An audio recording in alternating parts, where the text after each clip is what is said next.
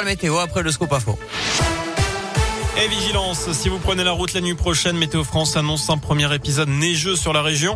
L'autoroute A89 devrait être impactée entre Tulle et Lyon, notamment dans le secteur de Thiers.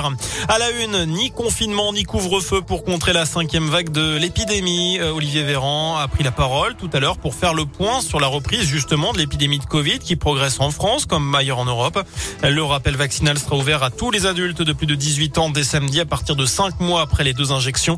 25 millions de Français sont concernés. Autre annonce, la validité des tests PCR passe de 72 à 24 heures. Ceux qui ne sont pas vaccinés et qui veulent bénéficier du pass sanitaire devront donc se faire tester tous les jours, euh, sauf pour les personnes cas contact ou avec une ordonnance. Olivier Véran a également insisté sur le respect des gestes barrières, y compris le port du masque, même entre personnes vaccinées.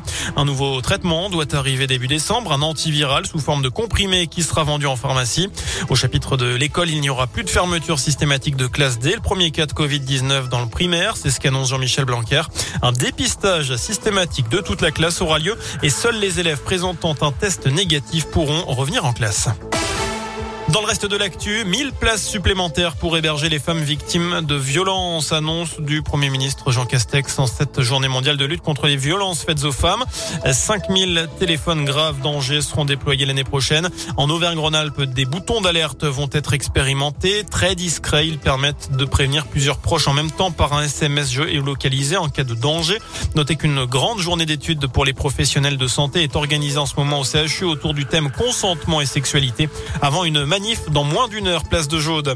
Un nouveau président controversé pour Interpol. L'agence de coopération policière basée à Lyon vient d'élire le général émirati Ahmed Nasser Al-Raisi. L'inspecteur général du ministère de l'Intérieur des Émirats arabes unis est visé par plusieurs plaintes pour avoir couvert, voire orchestré des actes de torture en France et en Turquie. Dans la région, une deuxième interpellation au lendemain du tournage d'une émission de CNews dans le quartier de la Guillotière à Lyon. Selon le préfet, l'individu arrêté est soupçonné d'avoir lancé des mortiers d'artifice sur les forces de l'ordre dans le quartier. Un membre présumé du groupe de rap Les Dalton avait été interpellé dès hier matin pour les mêmes faits. À retenir aussi cette étude accablante de l'agence de la transition écologique publiée aujourd'hui. En 2019, 4 milliards 300 millions d'euros de produits industriels non alimentaires n'ont pas été vendus, ce qui veut dire tout simplement qu'ils ont été fabriqués pour rien.